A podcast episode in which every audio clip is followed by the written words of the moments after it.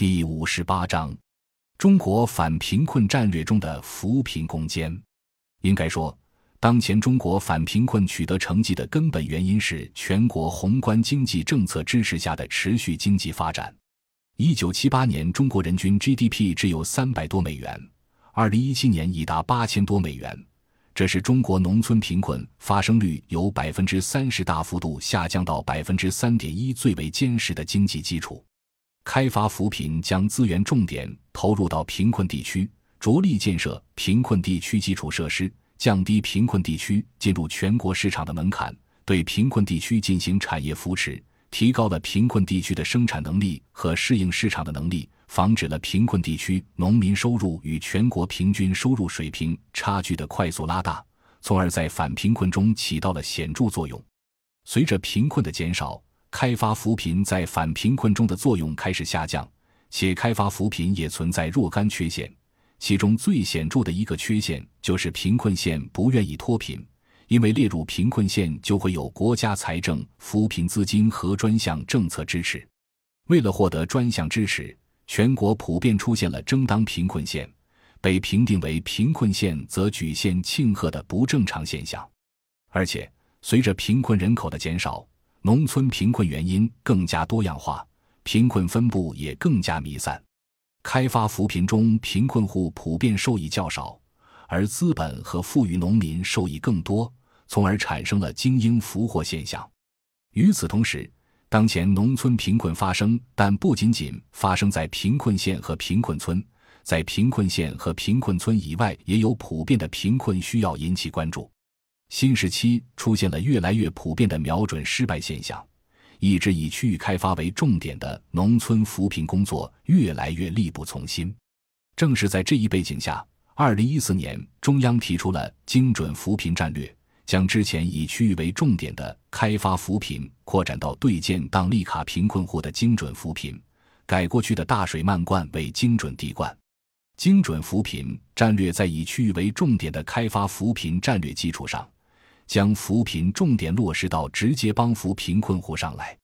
精准扶贫包括精准识别、精准帮扶、精准管理、精准考核等贫困治理的全流程。其中，精准帮扶是对识别出来的贫困户和贫困村深入分析致贫原因，落实帮扶责任人，逐村逐户制定帮扶计划，集中力量进行扶持。二零一五年。习近平总书记在减贫与发展高层论坛上明确提出了五个一批的精准脱贫措施，主张发展生产脱贫一批，异地搬迁脱贫一批，生态补偿脱贫一批，发展教育脱贫一批，社会保障兜底一批。随后，五个一批的脱贫措施被写入中共中央、国务院关于打赢脱贫攻坚战的决定。过去开发扶贫重点是区域性的。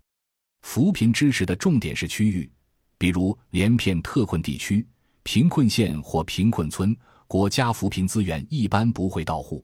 农民收入由国家统计局进行抽样调查，即可以确定贫困发生率，并以此为基础来确定贫困县和贫困村。一旦精准扶贫要到户，就首先产生了如何识别出贫困户的问题。中国农村扶贫开发纲要。二零一一至二零二零年明确规定，扶贫对象是在扶贫标准以下具备劳动能力的农村人口。在这里，扶贫对象有两个标准：一是收入水平低于当地贫困县；二是具备劳动能力。二零零八年十七届三中全会决定对农村低收入人口全面实施扶贫政策。当年底。国家将农村绝对贫困标准与农村低收入标准合二为一，统称扶贫标准。二零一一年，中央决定将农民人均纯收入两千三百元（二零一零年不变价）作为新的国家扶贫标准。到二零一六年，全国贫困县大约在人均纯收入三千元。因为提高了扶贫标准，全国大部分农村地区的低保线要略低于扶贫标准。截至二零一五年底，全国贫困地区八百三十二个扶贫重点县（含重点县和片区县两个口径）有七百零八个，或百分之八十五点一，农村低保标准低于国家贫困线。最近几年，全国大多数省市区正在尝试将贫困县与低保县两县合一。在精准扶贫战略背景下，精准识别贫困户，其中最重要的标准是农户收入是否低于扶贫标准。凡是收入低于扶贫标准的农户，除极少数无保户以外，基本上都被纳入到各地的贫困户中。现在的问题是，二零一七年全国贫困户为三千零四十六万人，而二零一七年十一月民政部公布的农村低保户对象为四千零六十三点三万人。也就是说，当前农村低保户人数竟然比贫困户人数更多。在低保线低于贫困线的情况下，农村低保人数多于贫困户人数，只有两种情况可以解释：一是低保户的评定标准与贫困户评定标准不同；二是部分低保户即使家庭人均收入超过了当地最低生活保障，也被纳入到了低保之中。就第二种情况来讲，在实践中普遍存在将农村重病、残疾人员纳入低保的规定。比如，河南省就明文规定，农村二级以上残疾一律纳入低保。就第一种情况来讲，从理论上，扶贫的重点是有劳动能力的农户，但在实践中，除极个别情况如无保户以外，所有家庭人均收入低于当地贫困线的农户都被评为贫困户，不漏一人一户。也是因此，家庭人均收入低于最低收入线的低保户也自然被评为贫困户。二零一二年，全国贫困县远高于低保县，除特殊情况以外，如家庭人均收入高过贫困县却存在重病重残人员，低保户都被认定为贫困户。二零一二年以后，随着农村扶贫力度的加大，大量贫困户脱贫，到二零一七年，农村仅剩三千零四十六万贫困人口，农村低保人口超过了农村贫困人口。